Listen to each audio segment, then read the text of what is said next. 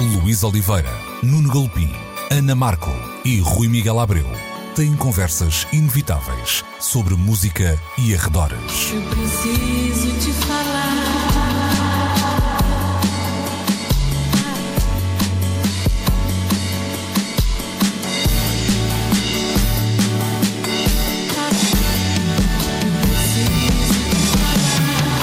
Agora na Antena 3.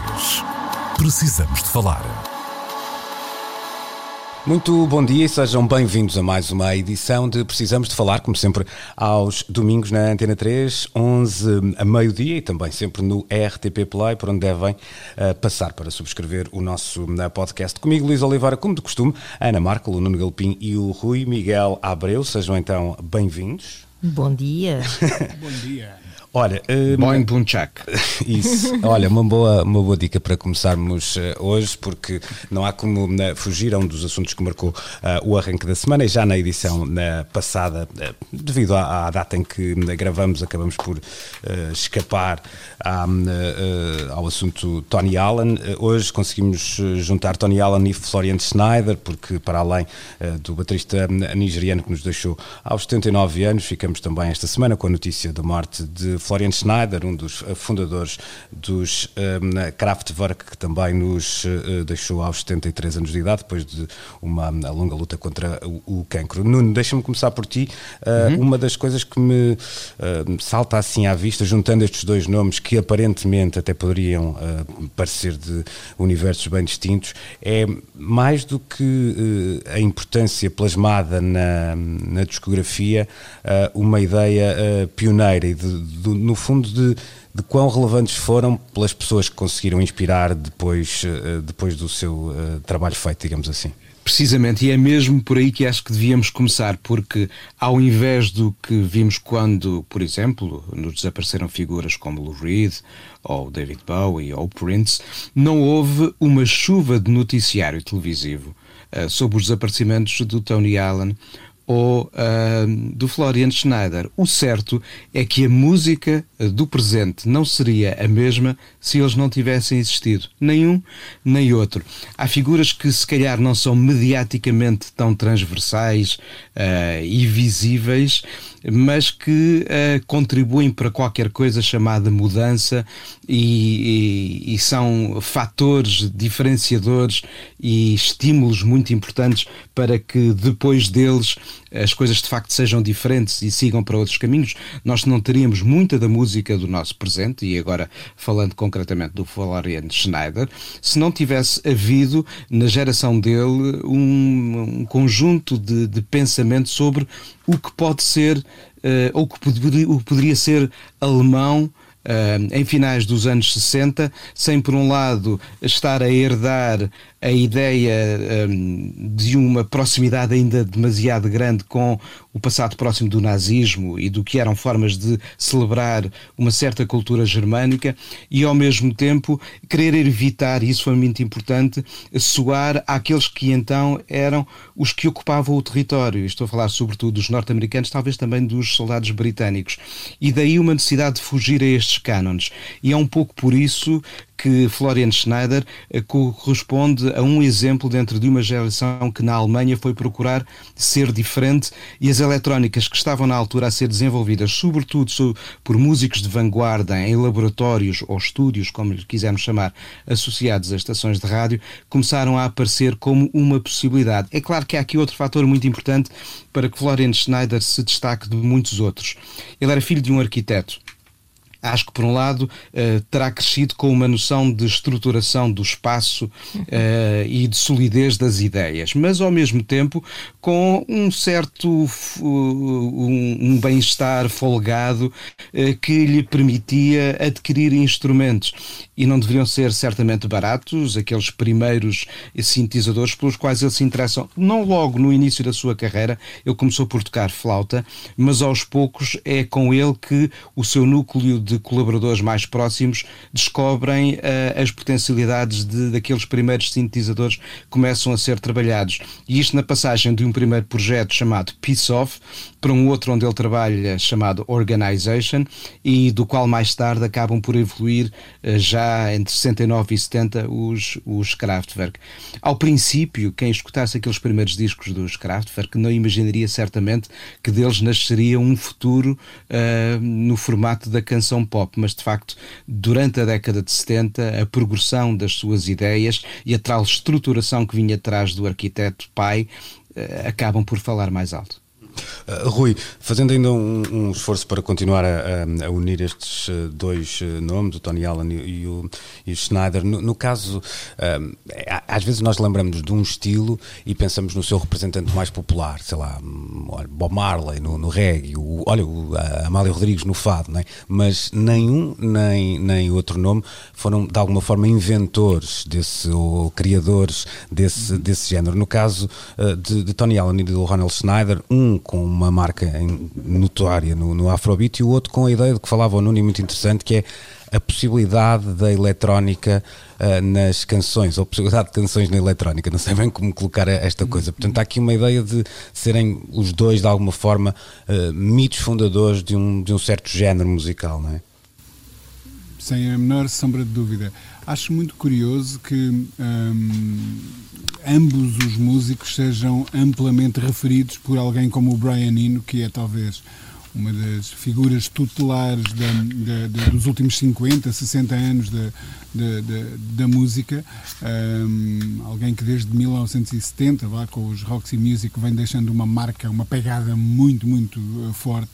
Uh, e, e, que, através das suas produções, tanto, tanta influência exerceu sobre os destinos da, da, da música que todos escutamos hoje um, introduzindo também conceitos como a música ambiente, etc, etc. Isto só para reforçar o quão importante é a opinião de alguém como uh, o Brian Eno. E ele tem coisas um, muito elogiosas a dizer, tanto em relação ao Tony Allen, que ele a dada altura considerou o maior baterista vivo. Uhum um, como em relação aos Kraftwerk e ao, e ao, imenso legado que eles, que eles deixaram. O, o Nuno há bocado dizia uh, que, que não se sentiu tanto a presença nos mídias uh, disto. Eu, eu, eu, acho que se sentiu um outro tipo de, de presença, se calhar.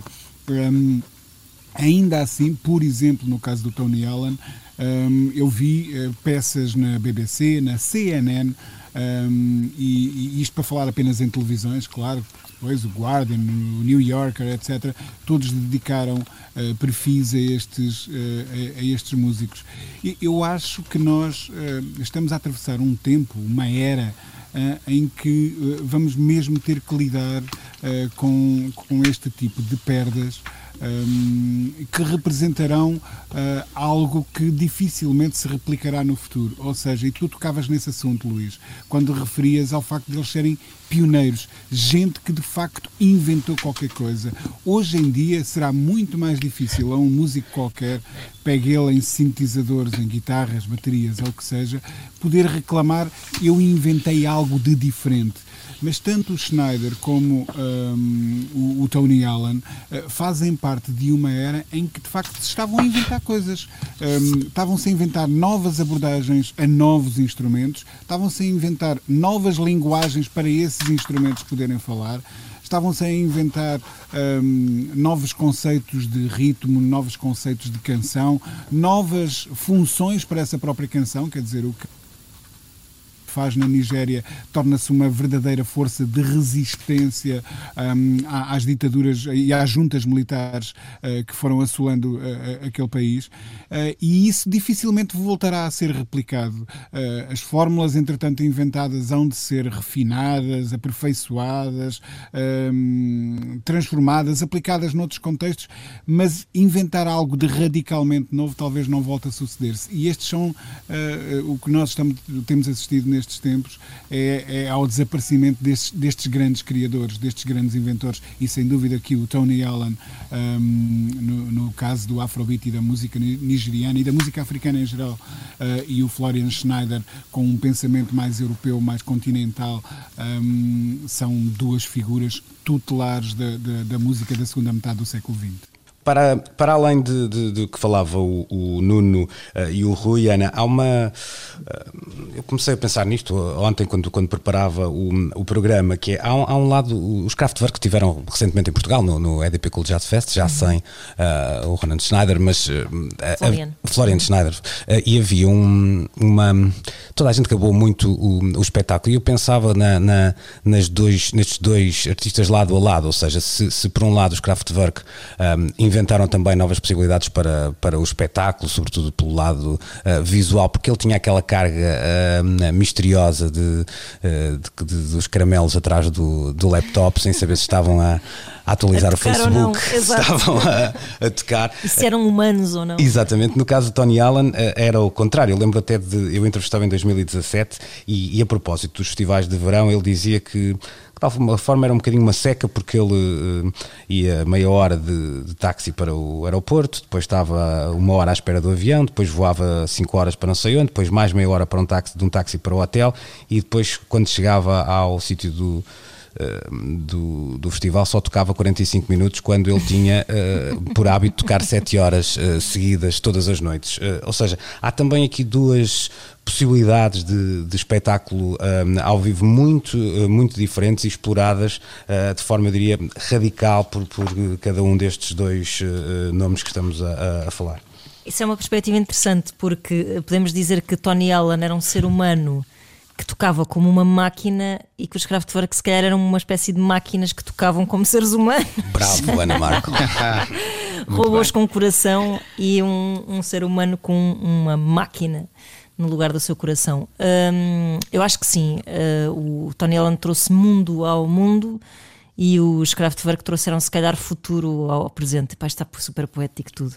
Um, eu vi os. Um, os Kraftwerk ao vivo, nunca vi o Tony Allen, mas os Kraftwerk ao vivo, nunca, nunca pensei no meu tempo de vida que os, que os viesse a ver, mas efetivamente eles depois acabaram por dar imensos concertos, mas foi quando eles vieram ao Coliseu, uh, portanto foi a primeira digressão uh, no, no, regresso deles aos palcos, e um, eu lembro-me de sentir ah, uma emoção tremenda quando os robôs, uh, e os robôs conhecidos pelo videoclipe do The Robots, de, do da Mix de 91, uh, eh, quando os robôs subiram ao palco e, um, epá, e parecia que ainda eram mais que ainda tinham mais star power do que os próprios uh, Kraftwerk de carne e osso. Portanto, eu lembro-me da sensação incrível de estar virada para o palco a fazer ovação, não é? Como toda a gente, e sentir que do outro lado de lá do palco ninguém estava a ver essa ovação, não é? Portanto, estava ali a fazer uma ovação a máquinas e, hum, e, e foi tremendamente emocionante. Pronto. Um, portanto, eu acho que apesar de eles se moverem em, em, em, em formatos de, de, concerto e em géneros e por isso em formatos de concerto muito diferentes, acho muito interessante que ambos tivessem imenso, imensa emoção uh, sempre, de, de, em formas tão diferentes e no entanto tão emocionantes uh, ambas. O Tony Allen, eu confesso que eu não era conhecedora, mas isto era um bocado ao encontro do que vocês estavam a dizer. Eu não, eu não, era muito conhecedora de Tony, Al, de Tony Allen antes de Damon Albarn me apresentar. Uhum. A minha porta de entrada para estas coisas geralmente costuma ser a, a, cultura mais, mais pop, porque foi sempre assim, é por, essas, por esses mares que eu me movi mais. Um, e isso também vai ao encontro do que diziam sobre os média, porque eu acho que é, são aqueles tipos de músicos que são músicos de músicos, não é? Músicos para músicos. Um, que não, não penetraram, uh, se calhar, a cultura popular uh, como outros, mas que. Até porque há aqui dois, uma, uma questão que, que eu também acho relevante falarmos, que é que nenhum nem outro são frontmans, no sentido de, de serem poster boys, exato, não é? Exato, pois, pois exato, é isso, não são estrelas, não são, não são propriamente. não têm esse lado de celebridade, não, não o Tony Allen estava mais nos bastidores e, e os outros não queriam saber, queriam manter aquela postura, obviamente que era a postura que fazia sentido. Um, mas isso é, é interessante porque agradeço muito ao Damon Albarn eh, que isso tenha acontecido e, e, e gosto muito, pá, é uma sensação muito boa quando os nossos ídolos são os nossos curadores também. Um, muitas vezes, é, uma vez até falava com o David Fonseca sobre isto, quando o entrevistei há muitos anos, que é se ele tinha a noção de que o público que o ouvia a ele não ouvia as bandas que o influenciavam. Uhum. Uh, Lembro-me de uma altura até em que que ele estava a beber muito de Red House Painters e etc. Uh, mas é muito bom quando nós permitimos que os nossos ídolos nos, nos façam descobrir outros, outras coisas. Claro, e se, se houve alguém a ir ouvir os, Red House Painters, uma pessoa que tenha sido por causa da música do, do Fonseca, já valeu a pena, é não é? verdade, é verdade, é ótimo, sim, sim. Olha, uma última questão para fecharmos este tema, não é um quiz, é um, é um desafio. Eu acho que não faz tanto sentido colocarmos esta questão em relação a, a Tony Allen. Nós temos hoje projetos portugueses a, a- a navegar o, o Afrobeat, que Carapaus Afrobeat, They Must Be Crazy, os Cacique 97, mas ah, no caso dos eh, Kraftwerk em particular, ahm, notam alguma filiação óbvia na música portuguesa? ahm, um, que não tem que ser necessariamente de, de agora, na, na- naquela fase, ou foi, um, digamos assim, um- uma, uma semente que, que, que foi germinando de forma um bocadinho mais, mais lenta e não se calhar tão óbvia que passou dos Kraftwerk para a música nacional? Ora, tu- tudo o que sejam as referências eh, de uma certa vanguarda pop rock nos anos 70 chegaram de maneira diferente a Portugal, um pouco por causa da nossa história política e social. Nós temos uma revolução em 74 e depois temos uma consequência artística que é a de explosão de um certo universo mais próximo da canção política e A de guitarra, figurações. camisas aos quadrados. Sim, sim, uma urgência em dizer palavras, em buscar os- o- as referências aos grandes cantautores franceses eh, e, e, de repente eh, o gume das atenções, apesar de haver uma franja atenta tanto ao Bowie como à emergência das eletrónicas, ao rock progressivo, ao punk um pouco mais à frente, mas não passa na linha da, da frente das atenções. E isto é comum para as expressões de influência do glam rock, da emergência da música eletrónica na cultura popular, eh, os princípios do punk. O, o punk português tem os Aqui Del Rock como o único single naquela altura. Em termos discográficos, ele floresce mais tarde. É claro que há projetos e há descendências, mas discograficamente há um desvio de atenções para outro tipo de músicas, a tal canção política, e depois também uma espécie de eh, respirar noutro sentido, um refluxo para a música, para a canção ligeira, ali assim entre 76, 77, eh, 78. Agora, a música eletrónica e as visões que os Kraftwerk, e não só, temos de juntar a isto outros pioneiros, os Can, eh, Tangerine Dream e outros mais, começam de facto a influenciar aos poucos a maneira de pensar a música daqueles que os escutam e por si começam a trabalhar mais tarde. E tanto um Vitor Rua no GNR ou até antes um, um um- Lima Barreto e um Reininho no Manar Band.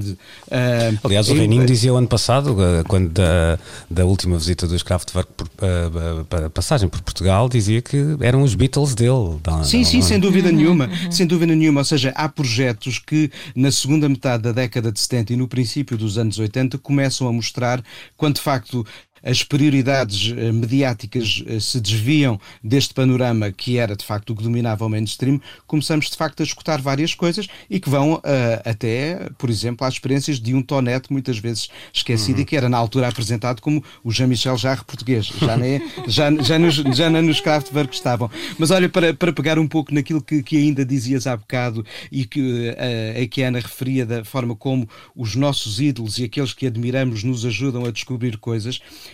eu confesso que, apesar de ter descoberto os Kraftwerk eh, mais tarde, devo muitas das minhas descobertas no princípio da década de 80 a uma figura eh, com a qual depois, anos mais tarde, acabei em conversas a discutir essas mesmas referências. Aqui não queria deixar de lembrar, é uma coisa pessoal, mas pode ter piada. Uma vez dei por mim, antes de uma entrevista e depois de uma entrevista em Berlim, a conversar eh, com o Nick Rhodes dos Duran Duran sobre esse mesmo concerto no Coliseu dos, dos Recreios. É, ele, ainda, ele ainda não os tinha visto e estava ah, como um gaiato embevecido a ouvir-me a descrever, a descrever o que tinha sido aquele concerto. Ele que estava ah, claramente preparado para mais dia, menos dia, ah, ver os Kraftwerk ao vivo também Maravilha. nessa digressão. Hum. Rui, eu não, eu não queria, digamos assim, contaminar a tua, a tua resposta, porque eu, quando colocava esta questão à, à, à- à- à mesa, digamos assim, ah, pensava mais em, em nomes individuais do que em bandas. Ou seja, eu, se calhar olho para,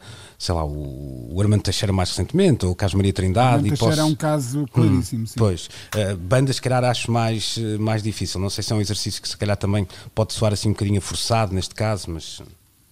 Uh, eu diria que o, Armando Teixeira nunca escondeu essa, essa filiação, ele sente-se mesmo muito próximo desse universo e, e, sempre referenciou Kraftwerk como uma das suas grandes, grandes influências. Uh, um Rui Maia uh, será outro nome que facilmente colocaremos nesse, nesse tipo de um, universo muito particular inaugurado pelos, pelos Kraftwerk e que tem a ver com, lá está, uma reinvenção da canção pop à luz do, do, do que os sintetizadores permitiam fazer. Um, e, e, esses dois nomes eu, eu, eu acho que são um, clarissimamente devedores daquilo que os Kraftwerk fizeram.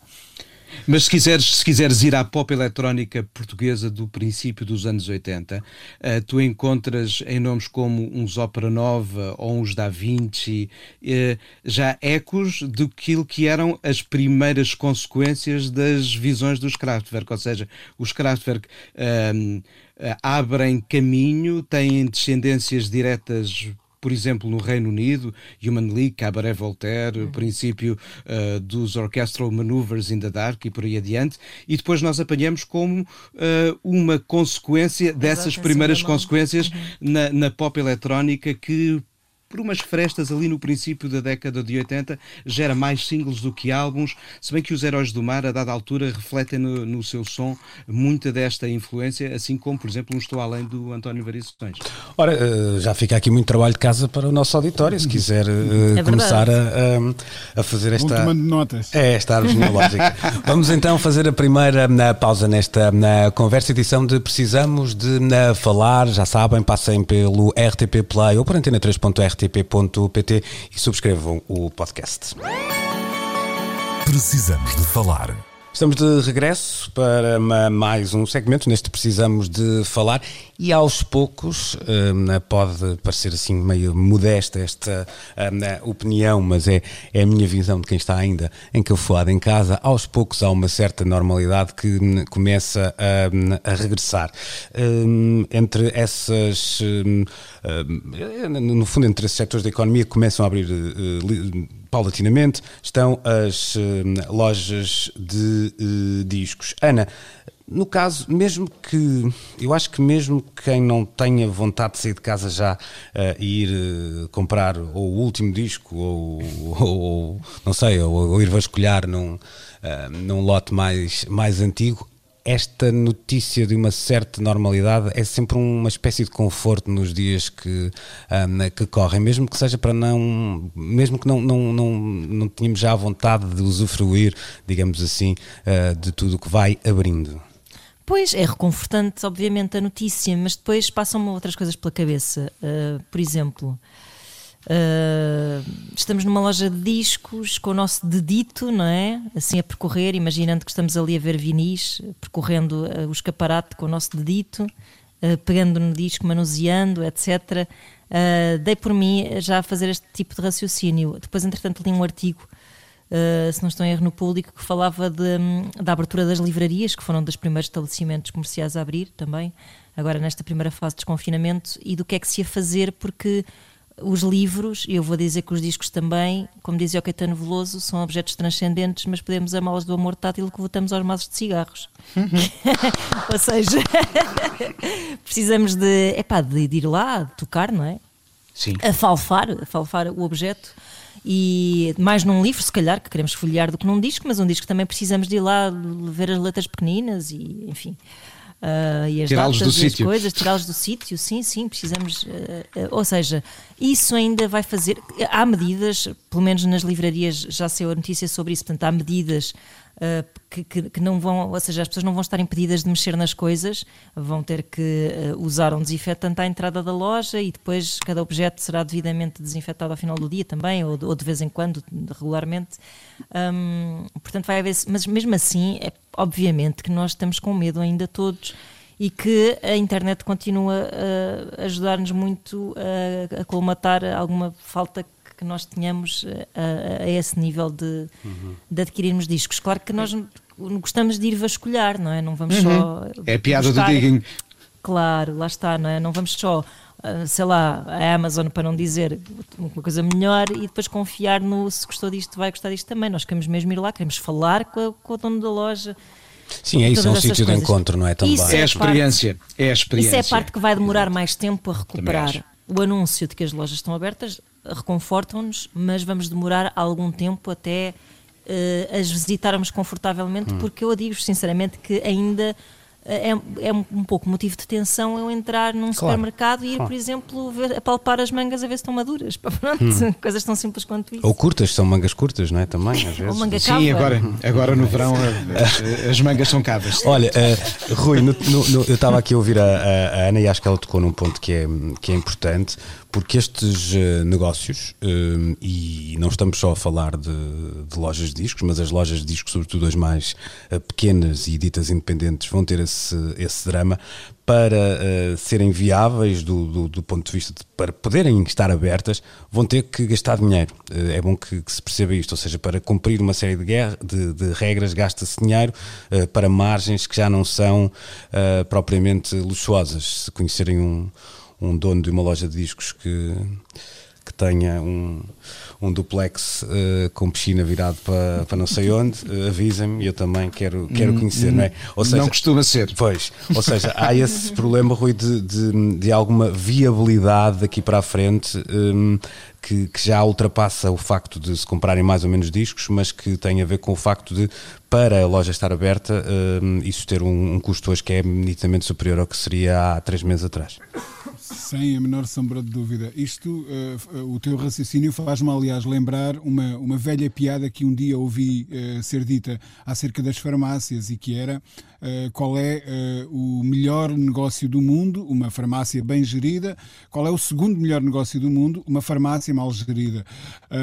Eu diria que o inverso é que- qual é o pior negócio do mundo, eh, uma, uma loja de discos eh, eh, bem gerida, porque de facto é, é um, é um daqueles eh, negócios eh, que só se explica por quem eh, só arrisca nele quem tem uma enorme eh, paixão. Mas quando tu falavas de nova, no, no regresso à normalidade, eu, eu, eu prefiro pensar num regresso à, à normalidade. E, e hoje em dia vamos passar, quer dizer, já começamos a considerar a questão das, das, das máscaras hum, para um uso muito mais regular e cotidiano Sim, sim, do que isso já ajuda bastante. consideraríamos. Ah, e vamos ter que passar a andar com luvinhas e com, e com desinfetantes, ah, ah, pequenos frascos de desinfetante, de cada vez que vamos a qualquer sítio. Vamos ter que compreender que se queremos recuperar essa tal normalidade de que falavas, de voltarmos às lojas de discos, às, às livrarias, ah, às, às mercearias, etc., vamos ter que adotar outro tipo de, de, hum, comportamentos. Hum, Lembrava-me também que antes de termos começado a- a- aqui a nossa ah, gravação, hum, eu estava a trocar umas mensagens com a minha filha que me preparo para rever ao final de um par de meses, ah, mas que me fará o enorme favor de me trazer até à Ericeira um pacote que está guardado no meu frigo, ah, ah, e, e pelo- que eu estou ansiosíssimo hum, para, para receber. Hum, portanto, ainda não irei a uma loja de discos por intermédia pessoa, mas é melhor do que nada e é sobretudo melhor do que simplesmente estar a, a encomendar online. Claro. Oh, oh, no, no teu caso, tu fizeste um, um- um inventário, no fundo, das lojas que iam ah, abrir já esta semana e que se preparavam para abrir nos próximos tempos. Não sei se, se chegaste a falar com, com alguém de- das lojas, mas sentes, ah, sentes que esta abertura também é uma.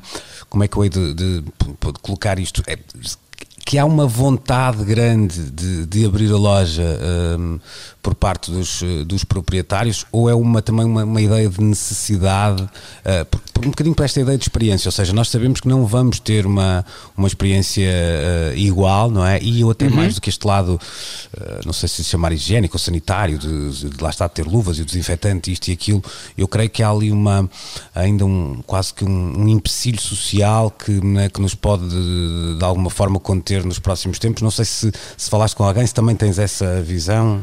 Eu, eu falei com os donos de quase todas as lojas que, que conheço, falta-me ainda obter resposta de dois ou três, e de facto há isso, há a necessidade, ahm, há vontade, mas também há apreensão.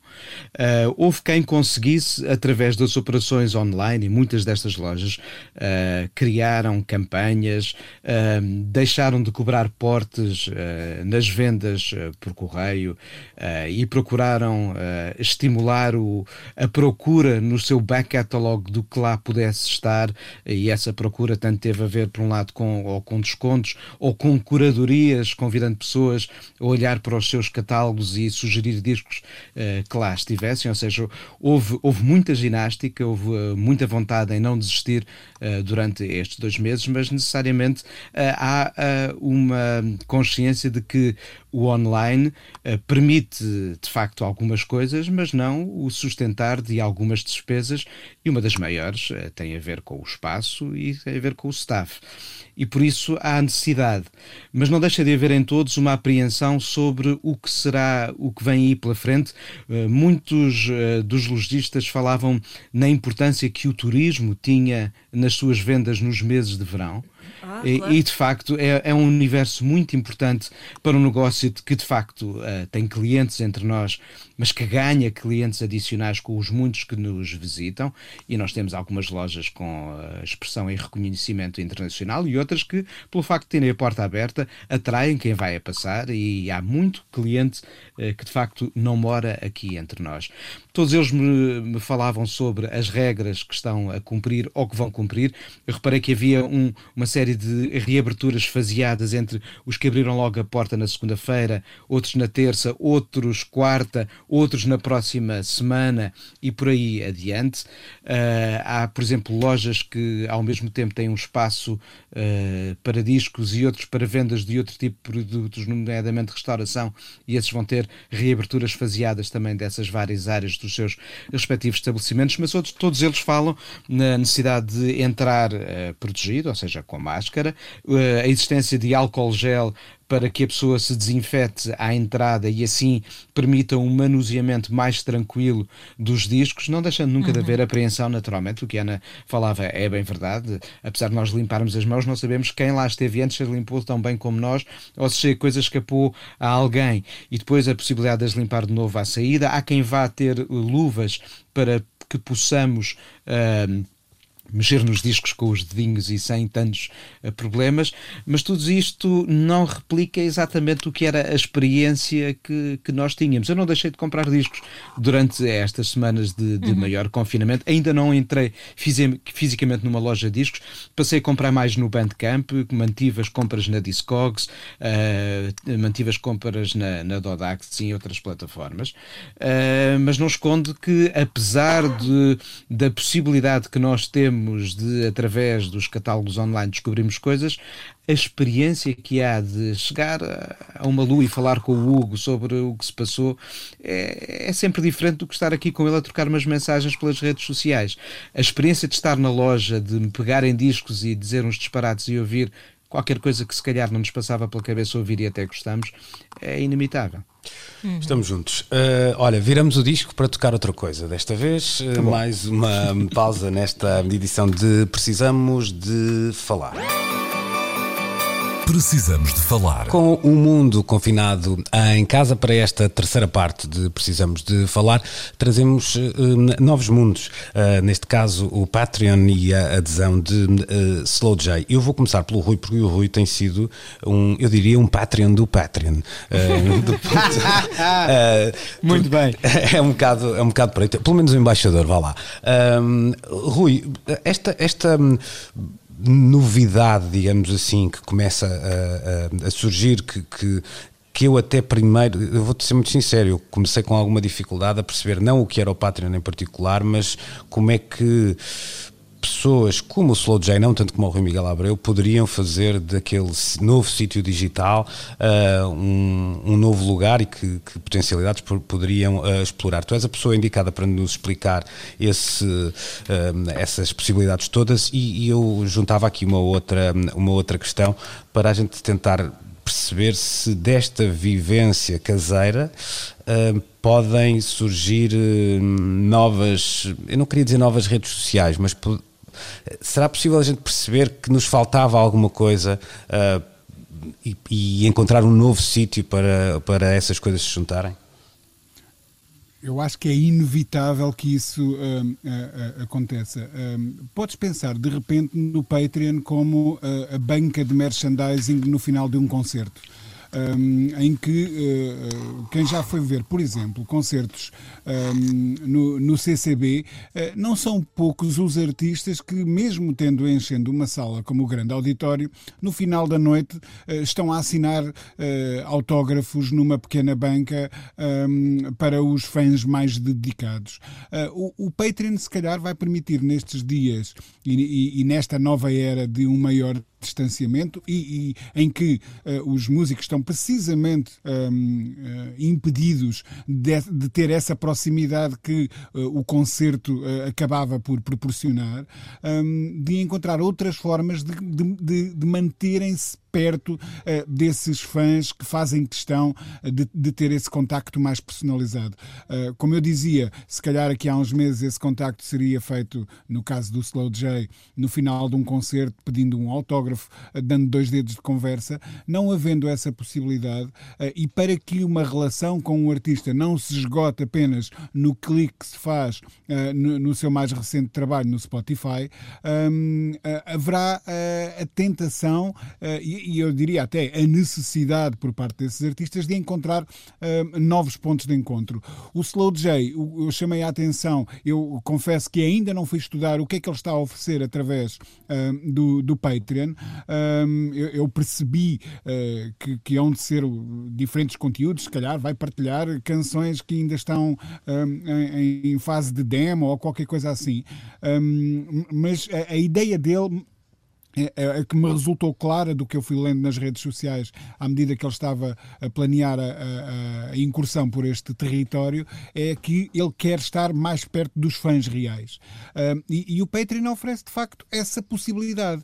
Uh, o, o que eu acho que é interessantíssimo neste tempo é estar a assistir em direto a estes ensaios, a estes testes, a estas experiências uh, que os músicos vão conduzir nesta e noutras plataformas para colmatarem precisamente uh, uh, os, os, gestos de proximidade que antes eram possíveis e que, pelo menos para já, eh, tão rapidamente não, não, não serão possíveis. E depois há aqui uma outra questão, quer dizer, eh, os músicos precisam mesmo de encontrar formas de rendimento um, alternativas que venham um, uh, preencher o vazio uh, que, que uh, o, o, desaparecimento dos calendários de digressões de concertos impôs. Um, e uma vez mais, esta é uma boa possibilidade. Ontem, quando chequei, e penso que meras horas depois do, do Slow J ter aberto esta plataforma, ele tinha já 125 ou 130 patronos, o que eu acho absolutamente incrível. E é uhum. é incrível porque, apesar de já haver alguns exemplos, eu próprio tenho, tenho a minha presença no Patreon, um, de pessoas a ensaiarem esta plataforma como uma possibilidade de, de, de, de monetizar, monetizarem o seu trabalho. Um, ainda é uma coisa tão nova que eu ainda noto que existe uma enorme resistência. Mas agora tenho que pagar para, para dar um aperto de mão virtual ao Slow J ou para, para, para ler um texto do Rui Miguel Abreu, então, ou leio no Blitz e não pago nada. Um, ainda há muito este tipo de pensamento. Pois Quando, uh, tal como nós vamos ter que alterar o pensamento de entrar na loja de discos e, uh, e desinfetar as mãos, coisa que nunca fizemos antes, este tipo de pensamento também vai ter que ser uh, imposto e vai ter que ser adotado pelas pessoas que querem garantir essa tal proximidade, seja com alguém que gostam de ler, seja com alguém que gostem de ouvir. Uhum. Um, e eu estou um, realmente expectante pelos próximos tempos e por outras ideias que certamente vão surgir a este nível. Eu fico, eu fico com a sensação, Ana, não sei se concordas, que se haverá uma tendência destes tempos no que estas ferramentas diz respeito, é que muitas vezes elas passem por ser uh, distintas em vez de modalidades dentro da mesma plataforma. O que é que eu quero dizer com isto? Uh, é mais fácil uh, encontrarmos fãs de verdade, estou a pôr aspas e muitas, não é? Uhum. numa plataforma, por exemplo, como o Patreon, do que acharmos que uma plataforma mais convencional como o Facebook poderá, facilitando graus de acesso diferentes, fazer esse, essa mesma hierarquia dos, dos fãs. Não sei se me estou a, a fazer entender, não é? Não, sim, porque eu acho que há, também é porque é uma predisposição uh, de, desse, desses fãs para o mecenato digital, não é? Ou seja, se as pessoas eh, vão é porque estão também dispostas e têm consciência de que devem contribuir. Portanto, aí, perdão, aí é logo feita uma triagem. Porque no Facebook o que tens mais nos comentários de jornais, por exemplo, é a notícia está bloqueada, é, o artigo é primo, não consigo ler, pouca vergonha. Pronto. Sou farto do nónio. Exato, sou farto do nónio, pois é. Pá, as pessoas não, não se capacitam, nós já falámos aqui disso, não se capacitam de que têm que pagar pelos serviços. Pronto, habituaram-se a que ainda a internet seja toda a grande.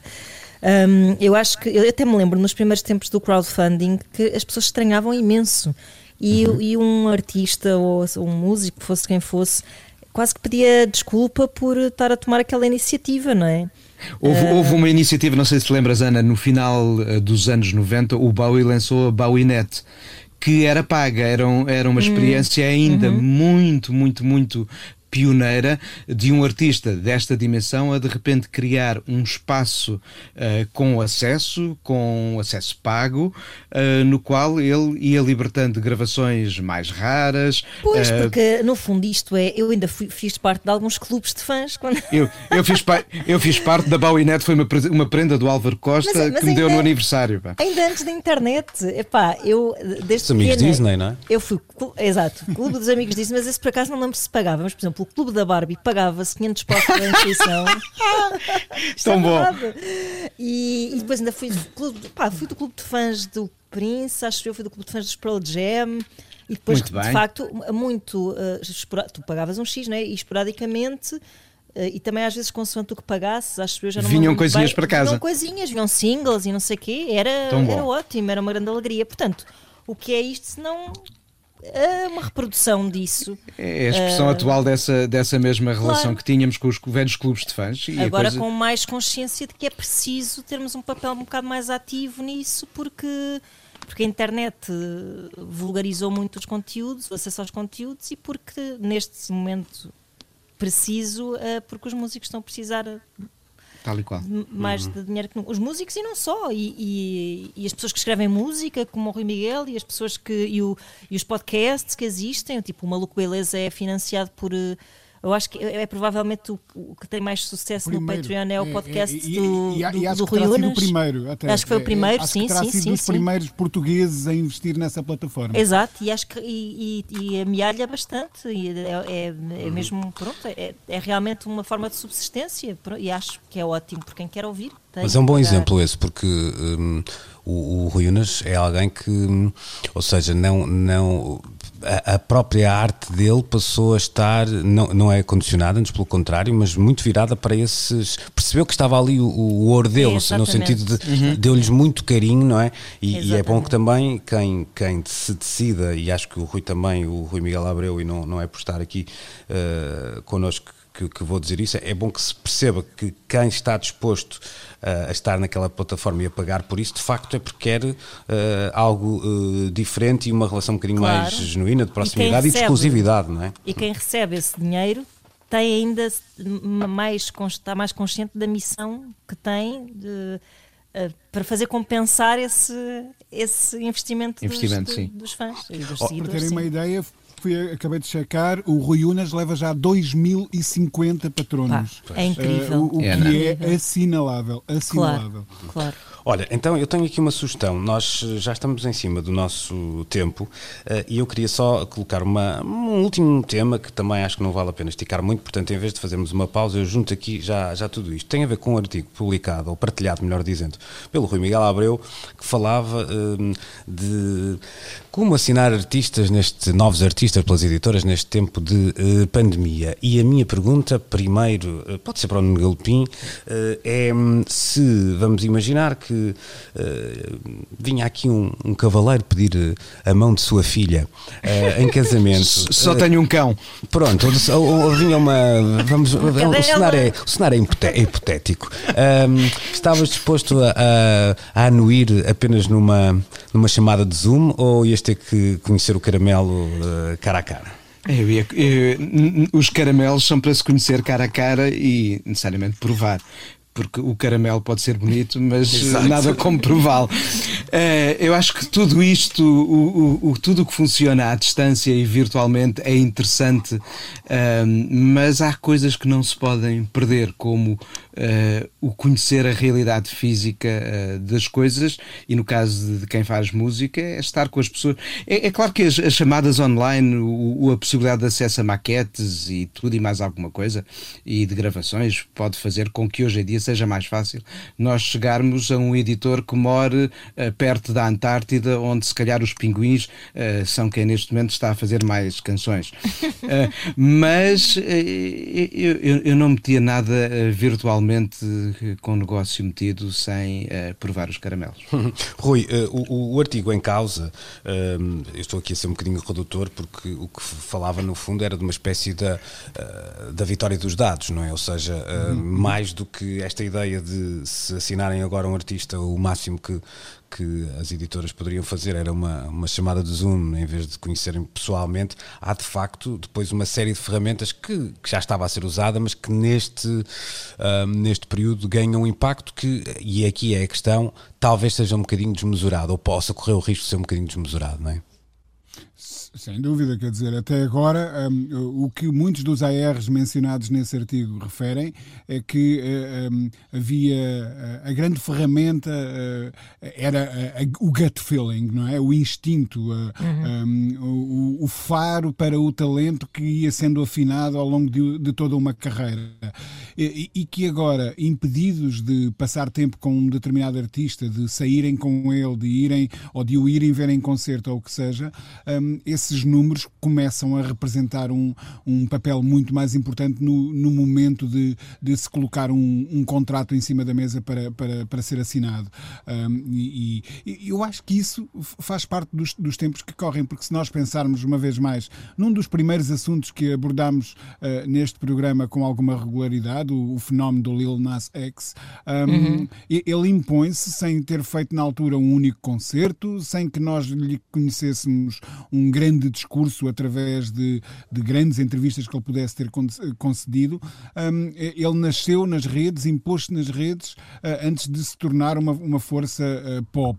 Uh, e, portanto, terá que ser com o, o, os dados analíticos dessas mesmas redes um, que, que, os futuros artistas vão ter que começar a ser apreciados pelos gabinetes de, de AR. O que significa que não é só uma nova espécie de artistas que está a emergir numa, num novo ecossistema. Terão que ser também uma nova espécie de, de ARs uh, okay. capaz, a estarem equipados para irem uhum. atrás desses artistas. Esse, esse, esse, é um patamar importante e é, é, era por aí que eu queria acabar a, a, conversa, Ana, porque já se viu onde é que isto vai terminar, que é uh, mais meio ano e nos escaparates da, da FNAC eh, teremos livros como Saiba como fazer uma reunião no Zoom e ter sucesso, não é? Já deve haver isso. Pois. Zoom for sim. Dummies. Exato. Não, mas há uma claro, ideia de então, é eficiência é um bocado... digital, não é? Que, claro, que, que então só a o que se percebeu que se podia fazer de teletrabalho, uh, e toda a gente falou disso, que se calhar era uma lição que devíamos todos retirar, não é? Um, não há, não há se calhar necessidade, até logisticamente é mais fácil para as empresas, uh, até se calhar é mais barato para as empresas que as pessoas estejam a trabalhar em casa, não têm que passar, pagar subsídios de transporte nem de alimentação. Uh, isto são más ideias que eu estou a dar aos patrões, obviamente. Mas isto só por se dizer que a tendência será sempre essa, estes tempos só serviram para comprovar isso. Um, e, e, e, acho mesmo que lá está. Uh, o, um contrato uh, neste momento é, um, é quase uma coisa secundária, é uma consequência de toda uma projeção que a internet já oferece a um músico. Um, e portanto, isso faz com que me pareça pá, quase um não assunto o facto de estarem a assinar um papel em cima de uma mesa e olharem-se nos olhos. Uh, é, isto é como tudo, é como ir para o Tinder. acho que acho que tudo está já não é preciso conhecer a mãe, não é? nem o pai.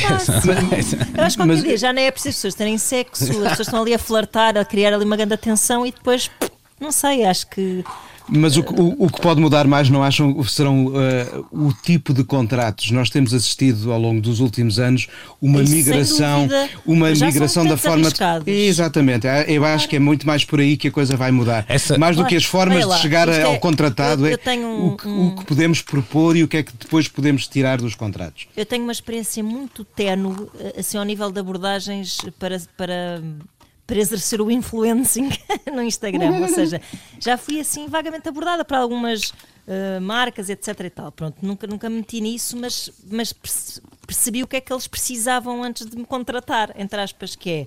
Precisam de números, precisam que eu lhes mande o relatório de toda a atividade, de toda a- os gráficozinhos de adesão de- do público aos meus últimos posts, etc. e tal, para depois então não é? verem o que vale a pena e como vale a pena, E perceber, claro. não é? Não é tipo, pá, esta tipa é fixe, pá, acho que ela vai ser Uhum. grande, acho que ela vai. Não, eles não fazem este pensamento. Há um, Pois, pois. Há um tipo com um apelido igual ao teu que talvez te possa ajudar sobre essa, Exato, sobre exato. essa matéria. Esse, esse percebe muito disto. sim, Bom, uh, ficamos por aqui. Uh, novo encontro uh, marcado então, não por Zoom, mas por outra plataforma que nos vai servindo por estes dias para a próxima semana. E pronto, fiquem bem e cá estaremos no próximo domingo, se não tiver mais nada importante para fazer, está bem? Temos que ir à missa, se Grande calhar, não é? abraço. Se, Pronto. se, a missa, se voltarmos a ir à missa. É isso. Vá, beijos e abraços. Beijinhos, Até para a semana. Até para a semana. Precisamos de falar.